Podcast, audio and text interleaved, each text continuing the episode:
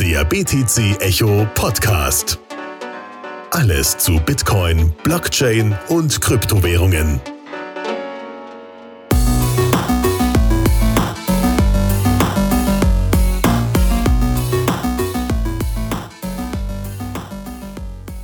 Hallo und herzlich willkommen bei BTC Echo. Heute mit mir, Philipp Giese, und ich habe als Gast Meinhard Ben von Satoshi Pay hier. Hallo Meinhard. Ja, hallo. Schön hier zu sein. Ja, ich finde es persönlich auch besonders schön, weil mit dir habe ich jetzt vor knapp drei Jahren eins meiner ersten Interviews geführt. Und was die wenigsten Leute, die heute auf unsere Seite gehen, wissen, ist, streng genommen habe ich mit dir den ersten Podcast aufgenommen. Es war damals nicht das Format Podcast, es war einfach ein Interview, was genau. äh, in seiner Sprachform dann auch als Datei runterladbar war, genau. Das genau. war so die Idee, ne? Genau, das war ja dann auch so eine Idee, dass wir sozusagen einfach als experimentellen Use Case da ähm, etwas hinter einer Paywall äh, haben. Und da sind wir ja schon mehr oder weniger ich, beim, beim Das müsste Thema. es auch noch geben, ne? Also es ist, die Seite müsste noch aktiv sein, man kann das, glaube ich, noch kaufen. Ich hoffe es. Ja, ja. also das müsste man dann nachsehen, aber mhm. ähm, prinzipiell haben wir das nicht gelöscht mhm. und ähm, wir hatten ja auch dies, ähm, das Plugin, so, äh, soweit ich weiß, auch die Zeit über immer angehabt. Also mhm. temporär hatten wir das ja mal mhm. zwischendurch ausgeschaltet, ähm, aber ihr hattet ja dann auch häufiger gesagt, ähm, ja, äh, gegebenenfalls ja, also ihr hattet das ja dann zum Beispiel auch manchmal gesehen, dass äh, es dann ausgeschaltet war und hattet dann gefragt, ob alles in Ordnung lief und so. Und das war dann teilweise nur wegen irgendwelchen Umbaumaßnahmen oder so. Ja, es gab da auch eine Sache, wo irgendwie das ähm, CDN irgendwelche Code-Injections gemacht hat im JavaScript äh, bei, einer anderen, bei einem anderen Plugin, was ihr benutzt habt. Und das dann irgendwie mit uns, äh, ja. das war wirklich Wahnsinn. Also das äh, konnte, also bis, bis wir das reverse engineert hatten, was da wirklich schief läuft, das war echt krass. Das war wirklich so eine Code Injection, irgendwelche komischen Kommas irgendwo eingefügt vom CDN. Äh, wow. Ja, ziemlich krass. Ja, das ist natürlich übel. Ja, drei Jahre ist ja jetzt eine lange Zeit oder fast drei Jahre. Mhm. Ähm, äh, vielleicht kurz, was hat sich seitdem getan mit für den Zuhörer nur ganz kurz, wir werden den Use Case auch dann noch etwas genauer besprechen, aber bei Satoshi Pay handelt sich, korrigiere mich da natürlich auch, wenn ich falsch liege, um eine Lösung, die Micropayments ermöglicht und die gerade im Bereich der, ähm, der, des digitalen Contents sehr interessant ist, weil man damit zum Beispiel einzelne Artikel oder einzelne Medien freischalten kann. Mhm. Und dann nennen sich, jetzt habe ich die Frage etwas zweigeteilt. Erstens, du kannst mich gerne ergänzen und zweitens, was hat sich ähm, in den letzten drei Jahren so getan? Ja, fangen wir mit dem äh, Ergänzen an. Das ist richtig. Also ähm, Micropayments äh, sind so das, das große Promise von Cryptocurrencies halt auch. Man kann damit äh, Kleinstzahlungen abwickeln um die Welt und das ist relativ günstig. Und äh, da hatten wir halt einen ersten Use Case gebaut, der das gut illustriert. Man klickt praktisch auf einen Button auf einer Website, ohne dass man irgendeine Software runterladen muss oder irgendwas, äh, sich ein Private Key generieren muss oder solche Sachen und kann sofort Cryptocurrencies benutzen. Das war so die ursprüngliche Vision oder ist es auch immer noch, dass man halt ähm, so ein ja, No-Bullshit-Use-Case hat, der irgendwie jedem einleuchtet, okay, hier ist äh, dann damals Bitcoin am Werk und ähm, man äh, muss nicht viel darüber wissen, sondern kann auch als Anfänger einfach wie gesagt, einen Knopf drücken und alles im Hintergrund wird optimiert von Blockchain und von, von Cryptocurrencies. Und ähm, genau, als ersten Anwendungscase von diesen einfachen Zahlungen, die halt One-Click oder wir nennen es manchmal Zero-Click äh, sind. Das heißt, dass man, wenn man ein Video startet, ist dann ein Startknopf, der gleichzeitig das Payment triggert und dann, wenn das Payment durch ist, das Video sofort startet. Also im Prinzip die Zahlung fast im Hintergrund verschwindet.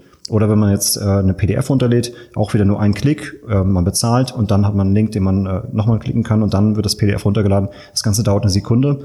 Wenn man das vergleicht mit anderen Bezahlmethoden für, ähm, für PDFs, ähm, hat man manchmal so, so einen Checkout-Prozess, der ja. halt ziemlich äh, langwierig ist und man muss irgendwie nochmal Adressen, äh, Adressdaten eingeben oder sich nochmal einloggen. Das haben wir halt alles verkürzt äh, zu einem Klick. Das war so ähm, der große Durchbruch damals von der, von der Usability. Das war ganz cool. Äh, haben wir auch immer noch so und haben das erweitert um andere Dateitypen. Und ähm, vom Prinzip her ist also auch das noch, das noch, wofür wir bekannt sind. Das ist halt das Produkt, äh, was wir massiv pushen. Ähm, was sich verändert hat in den letzten drei Jahren, äh, gleich mal auch, äh, wir sind ja hier bei BTC Echo. Wir sind jetzt äh, nicht mehr im BTC. Wir haben damals mit Bitcoin angefangen, weil das einfach die einzige Blockchain oder die einzige Cryptocurrency war, die halt Durchdringung hatte vor drei, vier Jahren, also na, fast fünf Jahren. Ähm, und äh, die logische Wahl war für unser System. Wir haben damals äh, Payment Channels gebaut, also eine Art Vorläufer mhm. vom Lightning Network selbst gebaut äh, um dann die wirklichen Micro- oder sogar Nano-Payments von einem Cent oder unter einem Cent äh, abzuwickeln, das auch schnell zu machen äh, und nicht das Netzwerk so stark zu belasten. Ähm, dann äh, ist es aber so gewesen, dass selbst äh, die Transaktionen, äh, mit denen man Geld in so einen Channel committed, so teuer wurden, irgendwo bei 40 Euro oder 40 Dollar pro Transaktion. Und das heißt, dann Channel auf und zu machen hat dann 80 Dollar gekostet. Und äh, da kann, da muss man äh, zwei Leben äh, Micropayments machen, bis sich das wieder für uns lohnt, dass wir diesen Channel, den ja. haben wir dann halt ähm, kofinanziert oder äh, subventioniert. Und das war klar, dass wir nicht mehr länger warten konnten auf Skalierung, sondern äh, den Stecker ziehen mussten, leider, leider Gottes, und äh, nicht auf Lightning warten konnten, sondern äh, einfach eine andere Blockchain auch gewählt haben. Wir haben so ein bisschen den Markt dann gescannt, was gibt's da so, was funktioniert jetzt, das war so 2017 äh, in Produktion schon, was ist jetzt nicht nur ein White Paper, sondern was ist einfach schon, mhm. was läuft schon und sind dann äh, bei einer anderen Blockchain oder einem anderen Ledger genannt, äh, gelandet. Da können wir gleich nochmal drüber reden. Genau. Ähm, das war die größte Änderung. Wir haben halt äh, dann äh, das migriert innerhalb von drei, vier Monaten zu einem anderen Ledger und äh, dann das, den Business Case weiter ausgebaut. Äh, haben seitdem auch größere Kunden schon gewonnen. Also Axel Springer ist zum Beispiel ist einer unserer Kunden ähm, die äh, praktisch das auf größere Beine stellen können, einfach durch die, äh, die Massen, die sie erreichen und äh, ja, die, die Userzahlen, die sie ähm, ja, mit sich bringen. Dann ähm, haben wir auch äh, in der letzten Finanzierungsrunde ähm, als weiteren Wachstumsmarkt oder Wachstumssegment ähm, unsere Plattform vorgestellt. Also das ist, die gibt's noch nicht öffentlich, aber es ist so, dass wir die ganze Erfahrung, die wir gesammelt haben äh, in, im Umgang und stabilem Betreiben von Blockchain-Nodes, nutzen wollen, um sie auch anderen Businesses zur Verfügung zu stellen. Mhm. So ein bisschen wie das bei äh, Amazon und AWS auch war, dass sie halt intern Infrastruktur gebaut haben, wo sie gemerkt haben, das können wir einfach auch White Label anderen Leuten geben. Und so bauen wir gerade eine Plattform, die ähm, zum Beispiel Corporates oder Enterprise Businesses nutzen können, um äh, mit Blockchain-Anwendungen, äh, also Blockchain-Anwendungen zu bauen. sozusagen Blockchain as a Service, wenn man so Genau, so ein bisschen ah, so. Nice. Und ähm, wo die praktisch unsere SDKs und APIs einbinden und äh, wir uns um den ganzen Rest kümmern. Wir haben dann praktisch äh, eine SLA, wo wir halt äh, stabile Nodes betreiben und nicht nur von dem einen Ledger, sondern auch die Wahl stellen, äh, zu anderen Ledgern äh, nicht zu wechseln, sondern auch vielleicht sogar flexibel pro Anwendung oder sogar pro, pro Request oder pro User verschiedene Blockchains zu benutzen. Das ist so mhm. ähm, der logische Schritt, den äh, wir auch gesehen haben, wo es einen Industriebedarf gibt. Dass halt Leute sich nicht festlegen wollen auf einen Ledger, sondern äh, also nicht Leute, sondern äh, Third Parties, die halt mit Blockchain ja. so in Anführungszeichen mit äh, Anführungszeichen mit Blockchain was machen wollen, dass die ähm, die die Wahlfreiheit haben, im Prinzip auch mal wechseln können, mal die unterschiedlichen Eigenschaften sich diese dieser Ledger sich anschauen können, ohne große Integrationskosten für jeden Ledger zu haben. Das ist so dieser Vorteil, dass wir so eine Art Middleware gebaut haben. Das ist so ja, dass wir eigentlich gemerkt haben oder nicht gemerkt haben, auch immer wussten, dass unsere Stärke ist, gute, stabile Infrastruktur und den Zugang zu Blockchains zu schaffen und das aber auch in ein Business verwandeln in der Zukunft. Und der erste Leuchtturm-Use-Case ist weiterhin dieses äh, Content-Produkt, was wir auch weiter pushen. Ähm, und wie gesagt, wo wir für bekannt sind, also das Satoshi Pay on Websites. Ja. Ich denke auch, dass gerade dieser ähm, Use Case Nano Payments ähm, für Content-Schaffende wirklich sehr interessant ist und eine gute Brücke bauen kann. Also du hattest jetzt ja auch erwähnt, dass, dass Axel Springer, ähm, dass ihr mit denen zusammenarbeitet. Ich glaube, Börse Medien AG meine ich auch im Hinterkopf zu haben. Und ich hatte mal auch mit Leuten so aus dem Bereich Publizistik, da hatte ich eben über Blockchain und Medien etwas allgemeiner äh, gesprochen, natürlich dabei auch Satoshi Pay vorgestellt. Ich meine, hm ist halt einer der, der Use Cases gerade, der für die interessant ist. Und das war auch etwas, was im Medienbereich jeder nachvollziehen kann. Man befindet sich ja da in diesem großen Dilemma. Einerseits Werbefinanzierung, die zieht langsam nicht mehr, weil jeder ist von Werbung genervt, hat einen Adblocker an und man kann es auch ein bisschen verstehen, weil Hand aufs Herz, wenn man bei vielen Werbungen, die man sieht, die sind eine Katastrophe, dazu noch Tracking etc. pp. Mhm. Das zweite ist natürlich die Realfinanzierung. Ich meine, jetzt vor kurzem war ich wegen eines Links auf, ich glaube, war das Wall Street Online. Mhm. Und genau, die für einen Artikel lesen wollen, dann gleich ein Monatsabo haben wollen. Klar, es gibt da manchmal auch etwas entgegenkommendere Angebote, aber die alle kranken daran, dass der, der Content der, Konsum, äh, der Konsument, der möchte nicht jetzt erstmal eine KYC aus, äh, ähm, ausfüllen, der möchte, der möchte einen Beitrag lesen, der teilweise auch nur 500 Worte hat. Und dann, also dann wird's irgendwann absurd sozusagen. Und in der Hinsicht finde ich es äh, gerade mit Satoshi Pay und fand ich eben auch damals so das äh, Interessante, dass man das wirklich ähm, intuitiv gestaltet. Das kann nämlich jeder verstehen, okay, ich klicke hier rauf, damit ist es auch bezahlt, jetzt kann ich lesen, fertig, so nach dem Motto. Mhm. Und ich kann mir da auch vorstellen, dass das den, ähm, äh, dass das Börse Medien AG und Axel Springer ähnlich ging. Was ich interessant fand, war jetzt dabei, ich meine, es kann jetzt natürlich auch einfach daran liegen, dass jetzt sozusagen, manchmal ist es ja vom Timing her mit, äh, mit Funding Rounds nun mal einfach so. Ähm, Börse Medien und Axel Springer war in diesem Jahr, oder? Oder um, Axel Springer war ganz von, von Anfang an dabei, also mhm. schon 2014, als wir angefangen haben, so, haben wir den Accelerator dort angefangen. Mhm. Ähm, das, damals waren wir einfach äh, eines von diesen äh, von der breiten Investmentstrategie, die sie haben in diesem Accelerator, dass sie halt äh, kleinen Startups mhm. in der ganz frühen Phase ein bisschen Funding an die Hand geben wir sind dann halt äh, weiter im Accelerator, also nicht im Accelerator, aber mit dem Accelerator verbunden geblieben und auch mit den verschiedenen Instanzen innerhalb von Axel Springer, weil das einfach äh, dann eine logische Konsequenz war, dass wir halt Content-Zahlungen machen, die wollen Content verkaufen oder verkaufen genau. Content mit verschiedenen Monetarisierungsmethoden, dass wir da einfach weiter im Haus auch vorgestellt werden und die unsere Entwicklung einfach weiter begleiten. Das haben sie jetzt nicht gemacht mit weiteren Investments, aber einfach der Name und auch deren Unterstützung. Also wir hatten halt mhm. auch einen Vorstandstermin tatsächlich mal ähm, dass wir unsere Lösung dort vorstellen können. Und das hat einfach dann im Unternehmen sind wir auf jeden Fall ein Begriff, dass, dass ja. äh, solche äh, Corporate Sales Cycles sind ja teilweise ein paar Jahre oder ein Jahr. Und äh, da sind wir halt äh, ganz gut investiert, äh, dass wir einfach dort ein Name sind im Haus und äh, man uns immer wieder hört und die Blockchain-Initiative innerhalb von Axel Springer uns da irgendwie auch kennt. Ähm, Im äh, Falle von Börsenmedien Mhm. Ähm, das äh, kam relativ überraschend eigentlich. Also äh, wir hatten im Prinzip äh, E-Mails bekommen oder Anfragen. Hey, ihr habt doch gerade eine Funding-Runde announced. Äh, hier ist jemand, der möchte noch in diese Funding-Runde rein. Und äh, wir dachten so, okay, eigentlich ist die Runde zu, aber kann man sich ja mal anhören, weil man bekommt immer mal Anfragen und dann ist es halt äh, teilweise nichts Ernsthaftes oder Leute, die einfach nur ein bisschen sich aufschlauen wollen über das, was man so tut. Ähm, und dann haben wir aber ganz schnell gemerkt, dass das ist wirklich ernst. Also dass ja der derjenige möchte investieren oder Börsenmedien möchte äh, akut in diesen in diese Runde noch mit rein. Mhm. Und dann haben wir tatsächlich äh, von First Contact bis äh, äh, Geld auf dem Konto waren das irgendwie so zehn Tage oder so. Wow. Das war also wirklich das, das schnellste, glaube ich, die, was alle Beteiligten mal gemacht haben. Das war wirklich äh, Rekordzeit. Wir hatten halt diesen ähm, ganzen äh, äh, bürokratischen Prozess für jeden einzelnen Investoren schon ein paar Mal davor durchgemacht für die andere Runde. Und das zu erweitern war dann relativ ein schneller Durchtritt, wo natürlich auch ein bisschen Nachtarbeit dabei war. Aber es war halt spannend, schon da auch das starke Interesse von Börsenmedien zu sehen.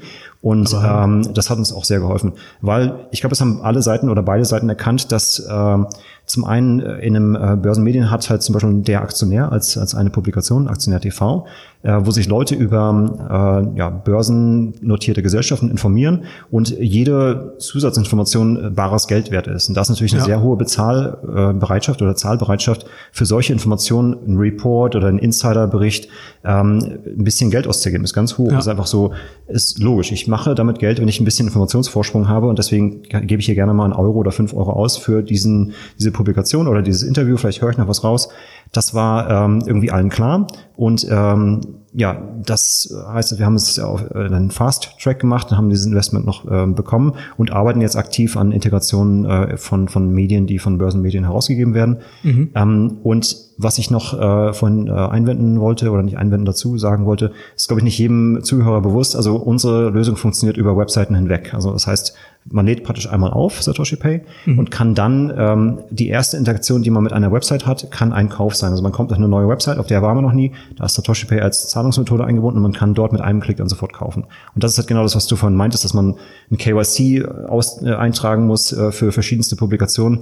Und das macht natürlich keinen Sinn. Also man geht ja, ja auch nicht in, in, äh, in Zeitschriftenladen und muss erstmal ein Formular ausfüllen, bevor man sich eine Zeitschrift kauft. Das ist ja absurd.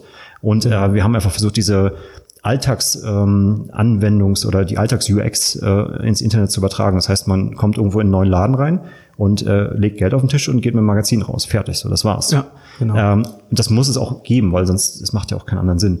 Und auch, ich meine, Micropayments macht man ja im äh, alltäglichen Leben ständig. Also äh, gewisserweise ist ja selbst das Anschalten des Stroms, äh, des Lichts, ist ein Micropayment oder ein Nanopayment. Man ja. bezahlt, man weiß, okay, im Hintergrund laufen jetzt irgendwie ein paar Cent weg ja, das wird aber gesammelt auf der Rechnung, das macht irgendwie nichts aus. Und das Interface ist einfach nicht vorhanden, ist einfach Licht an, Licht aus.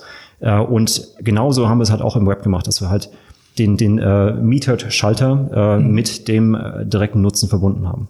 Genau. Und ich denke auch, das ist auch so ein Punkt, den man dabei auch beachten kann. Es ist nicht einfach so, dass irgendwie, was weiß ich, ähm, äh, Konsumenten jetzt irgendwie so eine Umsonstkultur frönen. Ich meine, das klar kann manchmal auch sein, aber ich glaube, das Hauptproblem, was übrigens auch bei Raubkopien und so häufiger ein Problem war, war die, der Aufwand, an bestimmte Contents heranzukommen. Das war jetzt nicht unbedingt, dass man dafür zahlen musste. Gut, ich meine, das war als armer Student oder so, war das durchaus ein netter Nebeneffekt, aber ähm, etwas, wenn man über drei Umwege oder wenn man hierzulande nicht an zum Beispiel Serien aus dem Ausland herankam oder so, war das halt schwierig. Und so ähnlich ist es dann eben auch bei, dabei, wenn man einfach im Internet gemütlich unterwegs ist, auf Twitter einen interessanten Link sieht und den lesen will. Da, mhm. da geht es einem auch gar nicht darum, dass man jetzt sagt, oh mein Gott, das kostet so viel. Wobei ich auch glaube, das ist durchaus auch etwas, wo Satoshi Pay punkten kann, weil ihr könnt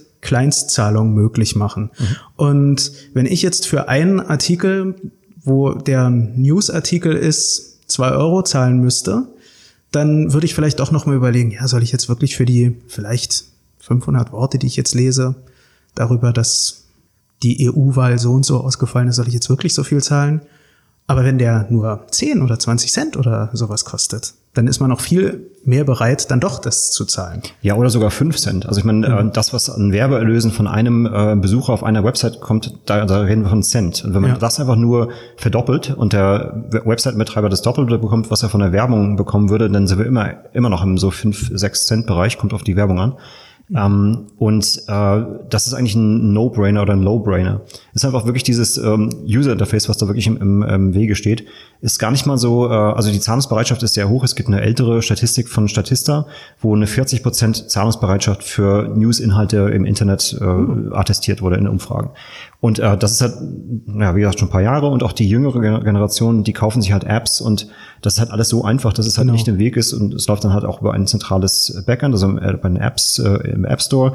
Aber das, äh, das schmerzt halt keiner. Also man kauft Stimmt. sich halt äh, digitale Güter jetzt in der jüngeren Generation einfach viel, viel mehr. Also die Free-Kultur, ich meine, ich find's gut, ich komme aus äh, dieser kostenloses Internet-Kultur, da bin ich groß geworden. Ähm, aber bestimmte Sachen waren früher auch im Internet nicht erreichbar und die sind jetzt im Internet erreichbar und ähm, die kosten in, in der Nicht-Internet-Welt auch Geld. Ja. Und äh, da habe ich eine totale Bereitschaft, auch gerade wenn Hallo. ich mir dann den, den Weg äh, in die Videothek spare. Also das ist vielleicht ja. ein veraltetes Beispiel. Aber ähm, das äh, ja, ist einfach ein No-Brainer, dass ich dafür Geld ausgebe. Und Du hast vorhin angesprochen, dieses mit den Raubkopien. Also bei mir ist es auch aus Verzweiflung teilweise so, ich so, ich, ich habe hier eine Bereitschaft, ich möchte hier gerne mal eins, zwei Euro ausgeben für einen Film, finde den nicht. Nirgendwo, ich habe drei verschiedene Streaming-Services und, mhm. und äh, Video-Services abonniert, kann die da nicht bekommen und dann, ja, ich meine, ich, ich möchte den jetzt gerne sehen und dann, dann guckt man sich halt irgendwie nach Alternativen um. Das genau. war aber nicht, weil ich jetzt genau diese äh, das kostenlos haben will, sondern weil es einfach nicht anders möglich ist. Und das ist halt irgendwie auch ein ziemliches Problem, was irgendwie gelöst werden muss. Und ich denke, da ist so eine universal, äh, universelle Zahlungsmöglichkeit ganz gut. Genau. Nur beim Stichwort universell könnte jetzt natürlich ein Kritiker sagen, jetzt ich sozusagen, ich versetze mich jetzt mal in, in die Position eines Kritikers ein wenig rein. Also jetzt läuft über diverse ähm, Content betreibende Seiten und Projekte, die Satoshi Pay nutzen, könnte man jetzt sagen, läuft alles dann über euch. Ähm, Jetzt könnte ich die Sorgen nachvollziehen, dass jemand sagt, ja, was ist mit meiner Privatsphäre? Es muss nicht unbedingt jeder wissen, dass ich sowohl diese Zeitschrift lese als auch diesen nicht jugendfreien Service nutze oder jetzt absurd mal ausgedrückt. Ähm, wie, äh, wie, wie ist es bei Satoshi Pay mit also wir haben natürlich äh, strikte Vorgaben vom Datenschutz auch, dass wir halt äh, keine personalisierten Daten speichern können äh, oder nur in gewisser Weise mit, Zu mit Zustimmung des Users. Und wir haben auch tatsächlich vom äh, Endbenutzer sehr, sehr wenig Daten. Also da haben wir ja. dann, äh, wenn er mit äh, der Cryptocurrency auflädt, haben wir wirklich nur die, die Adresse, von der das Payment kam. Mhm. Äh, und das war's, mehr nicht. Also wir sind da im Prinzip wie so ein, wie so ein Bargeld-Service, der Bargeld ak akzeptiert, digitales mhm. Bargeld. Ähm, wenn er mit Kreditkarte oder PayPal auf, auflädt, haben wir da noch äh, einen gewissen Anhaltspunkt, wo das jetzt herkam, das Geld. Mhm. Müssen wir auch haben, weil wir halt äh, dort mit umkehrbaren Zahlungsmethoden zu tun haben. Das heißt, jemand könnte jetzt mit einem gestohlenen PayPal-Account aufladen, dann irgendwo Content kaufen und dann würde es einen Zahlungsausfall geben, weil der PayPal-Account irgendwann bounced oder, oder geschlossen mhm. wird.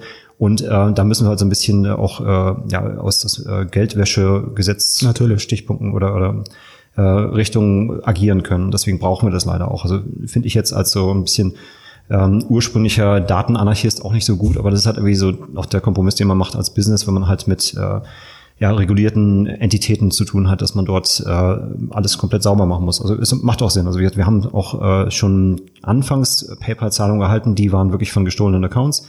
Äh, da haben wir halt dann äh, einen gewissen Ecosystem-Log dieser Funds dann einführen ja. müssen ähm, was uns auch nicht so gut schmeckt. Das heißt, man kann ähm, unsere Cryptocurrencies äh, oder die Cryptocurrency, die zum Beispiel mit PayPal oder Kreditkarte aufgeladen wird, dann nur bei äh, den Leuten ausgeben, die wir zertifiziert haben, wo wir halt äh, so ein gewisses ähm, KYC-Level haben, also von den digitalen Händlern oder digitalen Güterhändlern die müssen äh, dann äh, Passport oder irgendwie einen äh, Adressnachweis mhm. und einen Geschäftsnachweis hinterlegen, einfach weil wir ähm, so Geldlecks ausschließen müssen, die wir auch schon gefunden hatten. Es gab tatsächlich dann so äh, Geldwäscheversuche, ja, die mussten wir dann ziemlich schnell aus, ja, ausmerzen. Ähm, aber ja, ich sehe das Argument schon, es ist nicht äh, komplett freie Cryptocurrency und eigentlich, wenn jeder jetzt ähm, äh, direkt von seiner Wallet was zur direkten Wallet des Anbieters schicken würde, dann wäre das toll, äh, richtiges Peer-to-Peer. -Peer.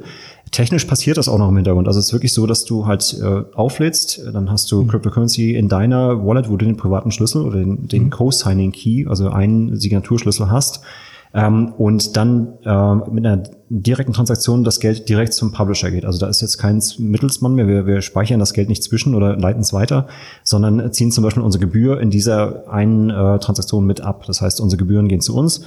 Und wir haben sogar ein Affiliate-System eingebaut, das heißt, ein potenzieller Referrer bekommt auch in derselben Sekunde, in denselben fünf Sekunden seinen, äh, seinen kleinen äh, Anteil überwiesen. Ja. Und nochmal zurück zur Privatsphäre. Es ist halt momentan ähm, Pseudonym, äh, weil auch mhm. das äh, Netzwerk, das DLT-Netzwerk, was wir benutzen, ähm, äh, nur pseudonyme Adressen anbietet, noch keine komplett anonymen. Das hat jetzt nicht äh, so ein Zero-Knowledge-Transactions, aber da wird tatsächlich dran gebaut und dann wird oh. es wirklich dann, äh, dann ist es äh, nicht schlüssig, wo die Überweisung herkam, zumindest für den Empfänger. Und ähm, das wird dann ein hohes Maß an Privatsphäre später möglich sein. Auf jeden, äh, das ist auf jeden Fall eine gute Sache. Mhm. Ähm, vielleicht können wir, du hast ja jetzt häufiger den Begriff Cryptocurrency gesagt, mhm. wenn es dir recht ist, ich denke, es ist ja kein Geheimnis, was, äh, oder wenn ich äh, jetzt Ganz im Gegenteil, ne? ich wollte genau. ein bisschen die Spannung noch hochhalten genau. für die Leute, die Satoshi Pay jetzt nicht so kennen, was wir denn jetzt äh, im Hintergrund einsetzen, also wenn wir drüber reden können. Dann. Genau. Ähm, ihr arbeitet ja äh, jetzt mit Stella. Ich, zwischendurch hattet ihr ja mal mit IOTA auch experimentiert, wenn ich äh, das richtig im Kopf habe. Genau. Hm. Ähm, und du hattest ja schon auch äh, erklärt, wie der Schritt weg von Bitcoin, was jetzt diesen Use Case betrifft, kam. Mhm. Ähm, und vielleicht kurz nur zur Historie. Ähm, was war bei IOTA dann das Problem? Dann können wir danach ein bisschen über Stellar, mhm. denke ich, quatschen. Genau, also ähm, Bitcoin zum einen zu teuer, einfach das Netzwerk ist nicht ausgelegt für viele tausende Mikrotransaktionen. Das war mhm. äh, mit verschiedensten, äh, sagen wir mal, Skalierungsansätzen vielleicht nochmal irgendwie eine Option, aber irgendwann war klar, okay, das, das klappt nicht. Nicht mal mehr mit äh, Channels oder Lightning Network oder das Lightning Network war damals noch sehr weit weg. Mhm. Ähm, dann haben wir uns angeschaut, okay, wer bietet kostenlose oder fast kostenlose Transaktionen? und kann das in einem hohen Maß anbieten, also äh, mhm. als, als Ledger, den wir nutzen können im Hintergrund, weil wir halt ähm, gemerkt haben, okay, wir können uns nicht auf einen Ledger einschießen, sondern müssen äh, uns ein bisschen auch die Wahlfreiheit lassen und so ein bisschen auch langfristig denken. Äh, und dann haben wir die Leute von IOTA kennengelernt. Der Dominik äh, war halt hier in Berlin auf verschiedenen Veranstaltungen. Ja. Den hatte ich auch schon, bevor IOTA überhaupt äh, veröffentlicht wurde, äh, mal getroffen. Und ähm, von der Vision her war das irgendwie super. Das war irgendwie genau das, was wir auch wollten. Also kostenlose Transaktionen äh, und äh, ja in, in, äh, in hohem Durchsatz. Ähm, und das war einfach toll so oder, oder auch mhm. mit dem Proof of Work dazu. Und dann haben wir uns das äh, ganz knallhart auch technische Due Diligence gemacht. Also geguckt, was ist damals der Stand gewesen 2017. IOTA war gerade äh, angeschaltet worden, mehr oder weniger. Ähm, Ende 2017 war das oder Mitte 2017 und mhm. ähm, haben dann aber gemerkt, äh, okay, da sind wir noch nicht bei einer Produktionsreife, die wir jetzt brauchen für unser für unseren Use Case. Wir hatten damals schon einige Großkunden im Gespräch mhm. und da konnten wir halt noch nicht äh, garantieren, dass das äh, in der Geschwindigkeit und auch in der, sagen wir mal, Ökosystemreife äh, so vorhanden ist wie vielleicht andere Alternativen, die wir uns angeschaut haben. Ähm, wie gesagt, es ist auch immer noch, die Partnerschaft wurde nicht komplett aufgelöst, es ist mhm. auf der lang, langfristigen Beobachtungsliste und äh, wir können da gerne auch wieder dran, dran äh, anknüpfen an das, was wir damals an Vorarbeit geleistet haben. Haben aber dann gemerkt, okay, wir brauchen was, was gar nicht so ähm, äh, super sophisticated sein muss, sondern einfach nur ein, ein Transaction, Transaction Layer oder ein, eine, eine Ebene oder ein, ein, Ledger, der einfach schnell und günstig Transaktionen macht. Das ist alles, was wir brauchen. So ein bisschen Grundfeatures, äh, Multisignatur und vielleicht externe Assets und Timelogs, das ist so die Sachen, die wir brauchten. und äh, sind dann bei Ripple und Stellar gelandet. Also mhm. gerade auch, weil das halt Proof-of-Stake-Systeme sind und nicht Proof-of-Work-Systeme. Das heißt, ähm, die, ähm, die Netzlast oder die äh, elektrische Energie, die aufgewendet werden muss, um diese Netzwerke zu betreiben, mit, äh, mit höherem Wachstum, äh, wird nicht immer größer. Also bei, ja. bei äh, Stellar zum Beispiel haben wir dann gemerkt, okay, da ist die Community sehr ähm, Startup-freundlich und auch äh, sehr Non-Profit-orientiert und auch die Governance der Organisation, die Stellar Foundation, ist da ziemlich gut aufgesetzt, äh, hat klare Statuten, äh, äh, Strukturen, die äh, Entscheidungen pragmatisch und einfach machen und es ist halt ein Non-Profit und ähm, bei Ripple ist es halt eine Company, die, die dahinter steht ja. und ähm, dadurch, dass die technisch sehr, sehr ähnlich waren oder auch noch sind, ähm, war ziemlich schnell klar, auch wenn Stellar damals auf, ich weiß nicht, Platz 30 oder 40 in der Weltrangliste der Cryptocurrencies war, haben wir uns überlegt, warum irgendwie nutzt das keiner? Also sehr merkwürdig. Ja. Damals waren so irgendwie so fünf, sechs Transaktionen pro Minute im Netzwerk. Und wir so, hm, komisch, nutzt keiner. Aber für uns ist es die klare Wahl. Alles war klar dokumentiert und funktioniert einfach so, wie es beschrieben wurde in der Dokumentation,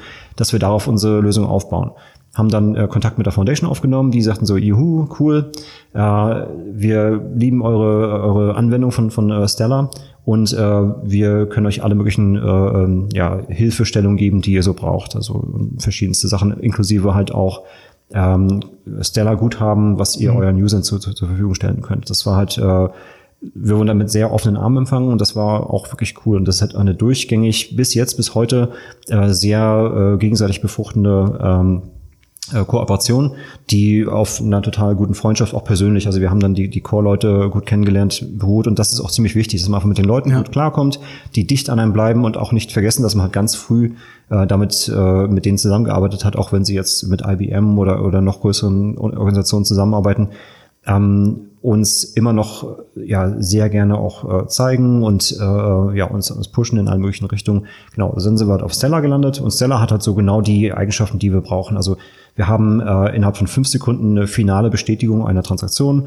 Die kosteten Zehntausendstel eines Cents, also die ist wirklich fast kostenlos. Mhm. Ähm, und wir haben diese ganzen Features direkt im Protokoll drin, also äh, dass wir Multisignatur haben, ähm, die, den X-Asset-Support, zum Beispiel für Stablecoins ist das ziemlich wichtig, oder auch irgendwelche anderen Loyalty-Points, äh, so eine Art ERC20 so eine Art ERC20 direkt im Protokoll. Das ist halt super spannend. Mhm, das heißt, ja. es gibt keinen Smart Contract, der vielleicht äh, anfällig sein könnte und irgendwelche äh, Ich weiß nicht, wie du jetzt darauf kommst.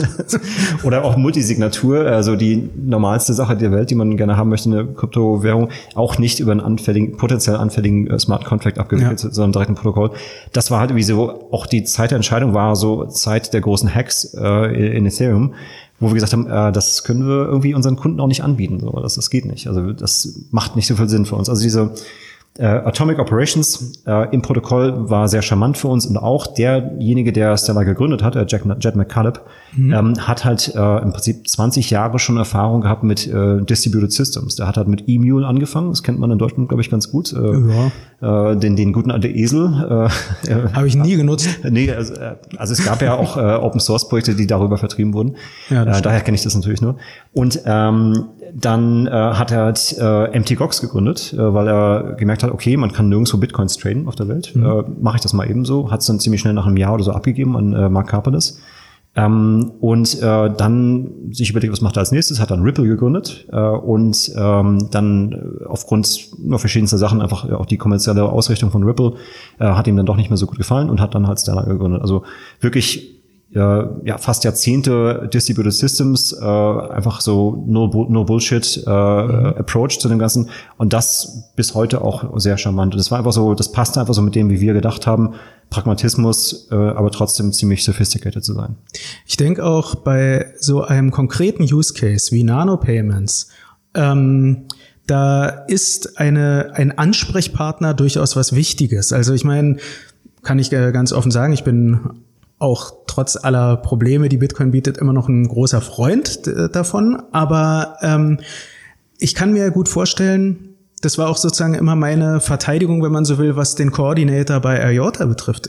Das ist an sich für große Unternehmen, die diesen Use Case nutzen wollen, ist es nicht per se was Schlechtes, jemand zu haben, wo man sagen kann, wieso funktioniert jetzt das System nicht? Also ähm, das wäre jetzt nämlich auch so eine in Anführungsstrichen kritische Sache, die ich fragen wollte. Es gab ja ähm, vor einiger Zeit, ich glaube, das war vor ein zwei Wochen, gab es doch diese ging auf the Blog, glaube ich, wurde das beschrieben ähm, soll das äh, Stellar-Netzwerk für zwei Stunden ausgefallen sein. Wollte ich dann mhm. noch gleich fragen, ob du dazu kurz genaueres sagen kannst. Und da, gerade bei sowas, denke ich, ist es gar nicht mal äh, so schlecht zu wissen, okay, wen spreche ich an? Die und die Leute, ja, das ist zentralisiert. Es kommt ja immer auf den Use Case auch an. Also sicherlich, es gibt die Use Cases, wo man eine hundertprozentige Dezentralität haben will, aber das ist eben nicht immer und überall der Fall.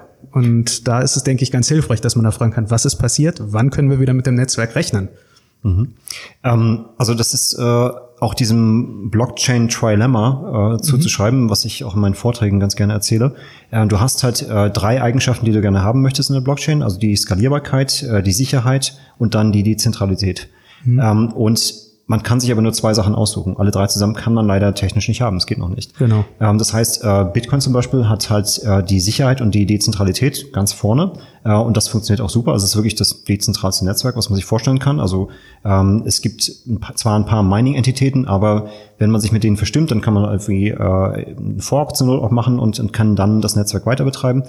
Ähm, bei Stellar ist es so, dass sie halt die Dezentralität ähm, weniger, äh, sagen wir als, als äh, Paradigma sehen, ähm, dafür aber die Skalierbarkeit. Das heißt, ja. äh, man macht so ein paar Trade-offs, dass man so, so eine Art vordefiniertes Vertrauen zu bestimmten Nodes hat, also so eine Art Mutual Tethering. Man sagt irgendwie, okay, jetzt die Nodes von Satoshi Pay, denen vertraue ich, dann vertraue ich der, der Foundation und dann vielleicht noch IBM und dann vielleicht noch Stronghold, andere Entität mhm. auf dem Stellar-Netzwerk.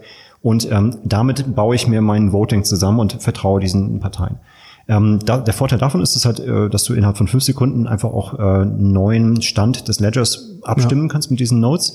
Hast aber dann halt dieses föderale ähm, Element da drin. Und äh, wenn jetzt diese drei, vier Entitäten, äh, wo die Server mal gerade aus sind oder gedidost werden, dann äh, hast du halt ziemlich wenig Chance, da noch weitere Transaktionen hinzuzufügen. Und genau das ist halt nämlich auch passiert. Ähm, die Stellar Foundation hat eine Dezentralisierung vorangetrieben, dass sie halt mhm. auch äh, in Aussicht gestellt haben, dass sie ihre eigenen Server abstellen demnächst und äh, dadurch massiv äh, äh, Leute ähm, ja, angeregt haben, ihre eigenen Server zu betreiben, ihre eigenen Full Nodes zu betreiben und ähm, auch das, äh, ähm, das Veil-Protokoll, das ist das Quorum-Protokoll, also was diese Abstimmung des, des, ähm, mhm. des ähm, Proof of Stakes macht, ähm, so ein bisschen unter den Stresstest äh, getan haben, äh, aber einfach so ein bisschen, das sind so Wachstumsschwierigkeiten, würde ich mal sagen, oder so ein bisschen diese Geburtsschwierigkeiten des komplett äh, ja. föderalen Stellar-Netzwerks. Und äh, da ist ganz einfach ein, ähm, ja, ein Konfigurationsfehler entstanden. Also das ist äh, damals, weil die Tools nicht fehlten, auch der Bedarf nicht da war, diesen, diese Konfiguration mhm. so gut zu prüfen. Ähm, das heißt damals vor zwei Wochen äh, dann nicht aufgefallen. Und äh, interessanterweise waren wir die letzten, die praktisch unsere Nodes neu gestartet haben.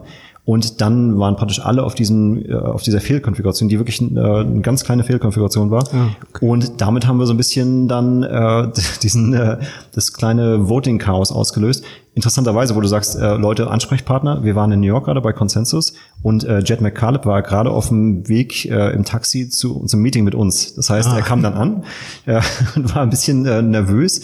Und wir ähm, saßen dann zusammen mit ihm, also äh, unser äh, Stellar Developer, Developer André, André Gaul, ähm, saß dann mit Jet äh, an einem Rechner oder saßen äh, sich gegenüber und haben dann halt irgendwie so, okay, den Node, die Konfiguration und äh, so ein bisschen live. Das war auch ein interessanter Moment. ich saß halt daneben, habe dann irgendwie versucht, so ein bisschen noch unser Meeting zu machen mit Jet, wenn, wenn er ein bisschen Downtime hatte, so, weil wir mussten auch ein bisschen auf die Node Neustarts äh, warten.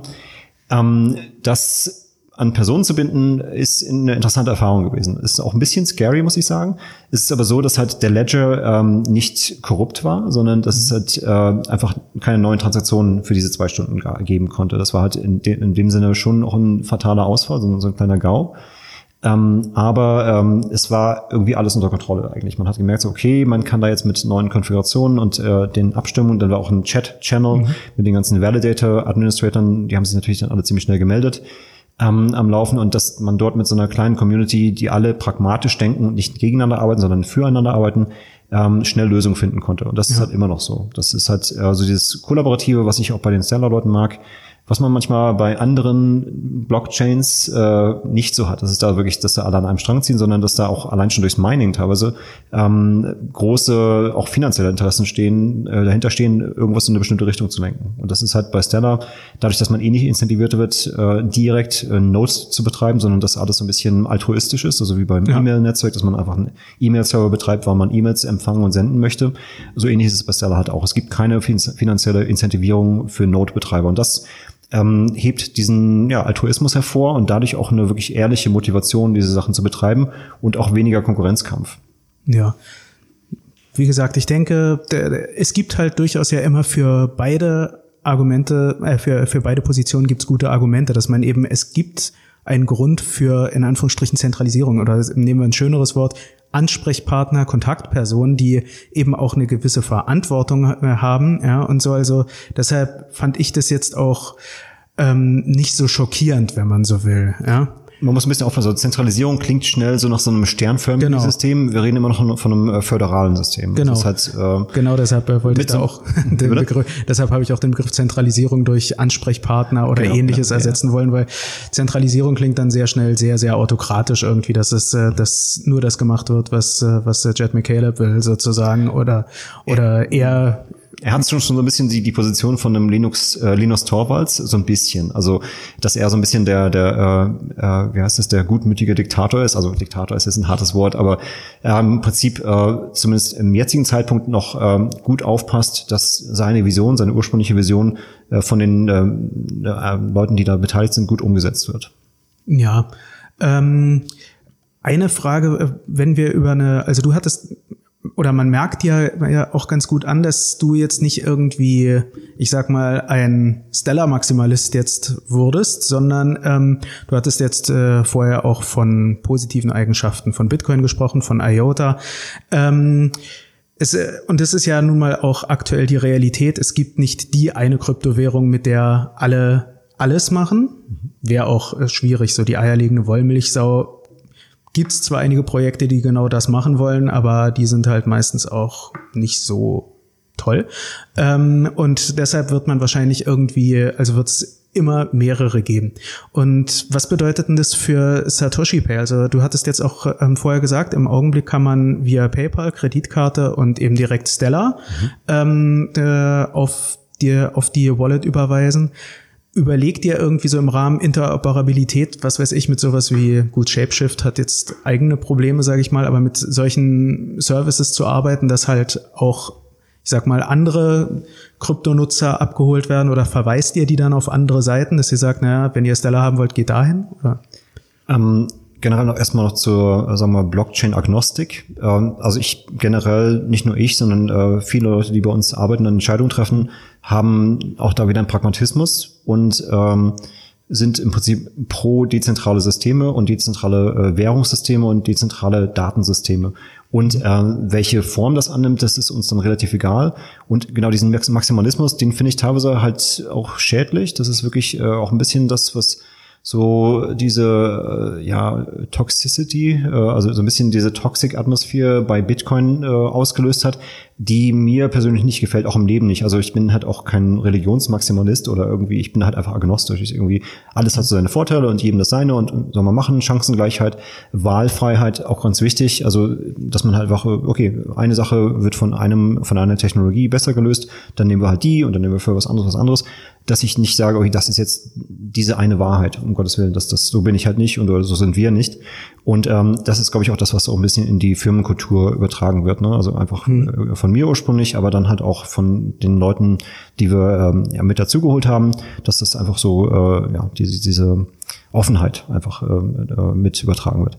Ähm, ähm, die äh, verschiedenen Kryptowährungen als Zahlungsmethoden anzubieten, das machen wir dann, wenn es dann konkreten Bedarf gibt. Also wir merken aber jetzt, mhm. dass bei weitem äh, die wenigsten Aufladungen über Krypto kommen. Also es ist halt so, äh, es ist zwar schön, das so nativ zu haben, aber eigentlich äh, bauen wir Satoshi Pay für Content, für Leute wie meine Mutter oder mein Vater, die äh, ein bisschen Content bezahlen wollen. Die möchten nicht vorher äh, sich Kryptowährung be besorgen, sondern möchten einfach mal loslegen und äh, wollen jetzt bei ihrem Lieblingsfliegermagazin äh, äh, die Digitalausgabe des, des Magazins sich runterladen Und ähm, ja, die interessiert Kryptowährung dann relativ wenig. Ja. Ähm, das ist ein bisschen so wie so ein, äh, ein Auto, was vielleicht äh, ein Gaspedal hat oder ein Elektrikpedal.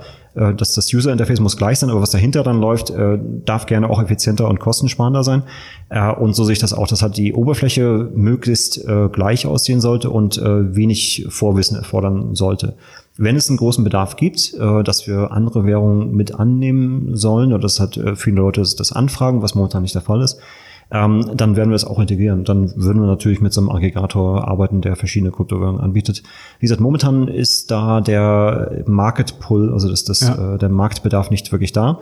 Ähm, das ist dadurch eine, eine gewisse Weise strategische Entscheidung, strategische Entscheidung, da nicht so einen hohen Wert drauf zu legen. Aber klar, wir sind da offen, wir kommen halt aus dieser Welt. Ich finde es auch spannend und ähm, ja, Stellar-Aufladung oder Lumens-Aufladung sind immer für mich das Backup, wenn irgendwie dann PayPal mal irgendwie nicht geht oder irgendwie bei der Kreditkarte äh, die Karte gesperrt ist, weil ich in einem neuen Land bin oder sonst was, was halt irgendwie öfter mal passieren kann.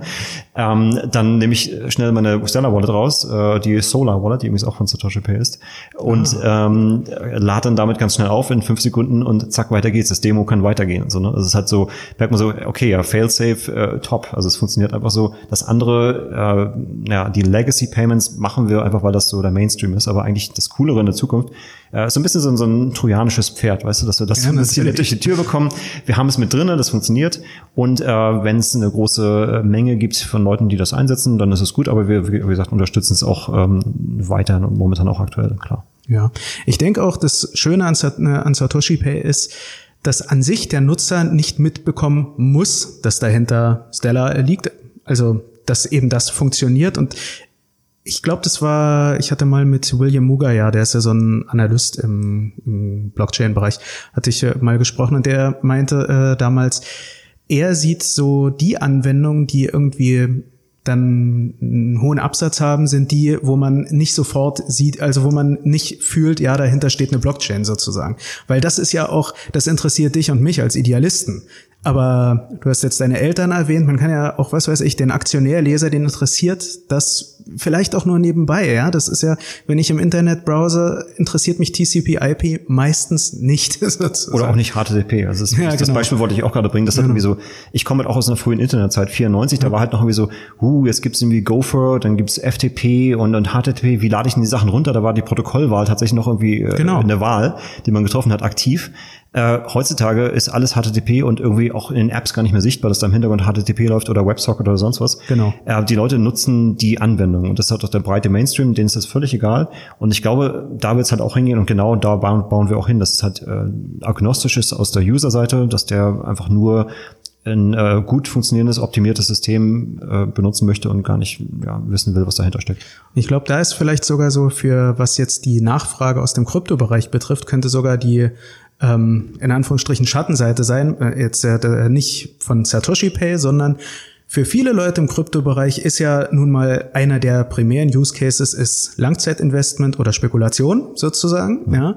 Und ähm, das führt ja dann auch zu so Stilblüten wie jetzt äh, vor einigen Monaten Jimmy Song, der meinte, ja, wieso, dann da zahle ich mit Kreditkarte. So nach dem Motto, da zahle ich doch nicht mit Bitcoin. Ich weiß nicht, ob du das mitbekommen ja, hast. Naja, da äh, hieß es halt ja, wenn man billige Transaktionen haben will, so jetzt mal kurz gefasst, mhm. sollte man noch die Kreditkarte nutzen, da muss man auch nicht mit Bitcoin überzahlen. Also fand ich zwar auch vom Pragmatismus her ganz amüsant, aber natürlich zeigte das so eine gewisse Haltung, dass man sich das für viele Nutzer im Krypto-Ökosystem die ursprünglichen Use Cases gar nicht so wichtig wie die Versprechen sind. Dem kann man gegenüberstehen, wie man will. Faktisch ist, da wäre man auch bei deinem Pragmatismus. Ja, also ich meine, man kann den nur die Tür öffnen und ein offenes Ohr haben. Ähm, wenn Leute wirklich diesen Use Case unter, äh, äh halt unterstützen, dann wird man das auch machen. Es kann aber gut möglich sein, dass selbst die zelotischsten Vertreter diverser Kryptowährungen dann doch sich denken, Mensch, ich warte lieber bis Stellar bei einem Euro, ist jetzt mal plump ausgedrückt, als das da hinzugeben. Weil natürlich, was ich bei euch auch sehr, sehr gut finde, ist, ähm, dass sich die Stellar, die im Wallet sind, die befinden sich ja dann innerhalb dieses Payment-Ökosystems. Also mhm. da, ähm, die kann man jetzt nicht so ohne weiteres da ähm, herauslösen und eben, was weiß ich, bei Binance verkaufen, jetzt mal ganz mhm. plump ausgedrückt.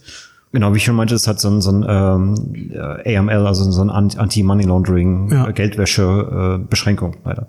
Ich finde es nicht ganz so gut. Ich, in, der, in der perfekten Welt hätte ich auch gerne, dass die Nutzer wirklich äh, über ihr digitales Geld komplett verfügen können. Aber dadurch, dass wir nicht die äh, Quellen dieses Gelds kennen, also kommt es von mhm. einer gestohlenen Kreditkarte, gestohlenen PayPal-Account, müssen es leider so in so einem Ökosystem äh, ja, äh, sich befinden lassen. Aber was du gerade meintest, so mit dem Kreditkartenbeispiel, dass, die, dass das günstiger ist. Mhm. Also wenn das bei Bitcoin jetzt wieder bei drei bis vier Euro pro Transaktion und äh, da läuft halt was falsch. Ne? Also ich meine, das ist halt nicht falsch. Also man sagt, okay, digitales Gold, dafür ist es echt noch günstig zu bewegen. Aber ähm, dass wir, naja, dass das halt die meisten Leute im äh, Bitcoin-Ökosystem okay finden, sagen, ja, ja, das wird alles durchs Lightning-Netzwerk äh, gelöst. Äh, aber auch da muss man halt äh, Funds reintun und irgendwann wieder rausholen. Äh, und das kostet halt auch mal eine Transaktionsgebühr. Ne? Das ist halt ähm, ja, das ist nicht für Mikrotransaktionen oder Nanotransaktionen ja. sogar gebrauchbar. Und deswegen ist es gut, dass wir halt diese kambrische Explosion für den verschiedensten Blockchain-Systemen haben oder ja. Ledger-Systemen haben, was äh, wo jeder seine äh, ähm, ja seine eigene Blüte betreiben kann, äh, die verschiedenste Eigenschaften hat und das ist natürlich auch toll. Diese Permissionless Innovation ist mhm. super. Mhm. Also ich finde das deswegen bin ich ein Freund von allen möglichen, ja, wenn man sie Shitcoins nennen möchte. Das ist halt einfach so ähm, ein riesen Experimentierfeld. Da kann jetzt jemand äh, irgendwo auf einer Insel sitzen und sagen, ich, ich mache eine neue Blockchain, äh, ich äh, mache vielleicht einen Fork, ja. äh, ändere ein paar Parameter und mache die dadurch irgendwie optimierter. Und wenn sich das durchsetzt, dann, dann ist es eine bessere Blockchain oder hat generell das Ökosystem vorangebracht. Wenn nicht, dann stirbt es wieder aus. So ein bisschen so ein, so ein richtiger evolutionärer Prozess. Genau. Das, das finde ich total toll und irgendwie auch wichtig, auch. also damit halt viel Innovation vorangetrieben wird. Ja, es erinnert ein wenig auch an ähm, Eric S. Raymond, The Cathedral and the Bazaar, halt diese dieses Manifest der Open Source Bewegung, wenn man so will. Eine abschließende Frage, wir sind ja schon fast bei einer Stunde, sehe ich gerade, ja. ähm, hätte ich noch, du bist auch schon ein bisschen drauf eingegangen. Ähm, du hattest jetzt auch erzählt, dass neben dem klassischen Use Case, sag ich mal, oder klassischen, also den Micropayments, ähm, baut ihr auch gerade den ähm, das aus, was ich äh, dann als Blockchain as a Service bezeichnet habe. Mhm. Ähm, so worauf kann man sich noch so in naher und mittlerer Zukunft bezüglich Satoshi Pay freuen, wenn man so will? Genau, wir haben, äh, ich habe es kurz so ein bisschen schon gepluggt, also ein bisschen erwähnt. Äh, wir haben eine Open Source Wallet und da kommen wir auch zu dem mhm. Cathedral and the Bazaar zurück, dass wir große Open Source Fans sind. Wir haben eine Wallet rausgebracht, die ist komplett Open Source nice. äh, für Stellar und die läuft auf allen Plattformen. Die ist äh, ja für iOS, also für alle äh, Desktop-Plattformen und dann beide großen Mobile-Plattforms, iOS und Android, released worden. Mhm. Und da war auch ein Augenmerk, äh, das möglichst einfach zu gestalten. Auch selbst da, ich meine, das ist eine komplexe Thematik, kann man nicht so komplett kinderleicht äh, machen, noch nicht. Also sind wir noch dabei, das UI äh, weiter zu erweitern.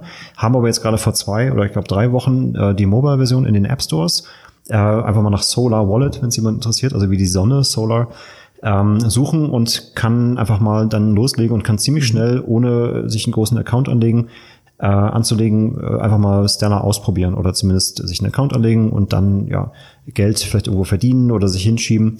Ähm, und nice. da Augenmerk, also Open Source, äh, es gab schon ein paar andere Wallets, die auch Open Source waren, waren oftmals nicht auf allen Platz Plattformen verfügbar und die, die auf allen Plattformen verfügbar waren, für Stellar jetzt wohlgemerkt, mhm. äh, waren dann nicht Open Source oder die auf vielen Plattformen. Äh, mhm. das, wir haben einfach eine klasse, äh, eine, eine äh, starke Open Source Strategie auch dort und ähm, dort nehmen wir dieses, diese Open Source Plattform, um äh, später vielleicht auch noch Services anzubinden, also On- und Off-Ramps. Also das heißt, dass man Lumens oder äh, verschiedenste äh, Stellar-basierte Tokens äh, kaufen kann mhm. und auch wieder verkaufen kann. Es gibt auch bei Stellar den, den äh, dezentralen Exchange, der direkt im Protokoll ja, drin ist. Stimmt, das habe ich auch mal gesehen. Unterstützen wir auch schon. Das heißt, du kannst jetzt schon dann, äh, wenn du da Lumens drauf hast, dir zum Beispiel Euro-Tokens kaufen. Das kannst du einfach so innerhalb von einer Sekunde kannst du dir ein paar Euro-Tokens auf dem Netzwerk direkt kaufen. Und diese Euro-Tokens ähm, stellen praktisch ein äh, Blockchain-Euro dar.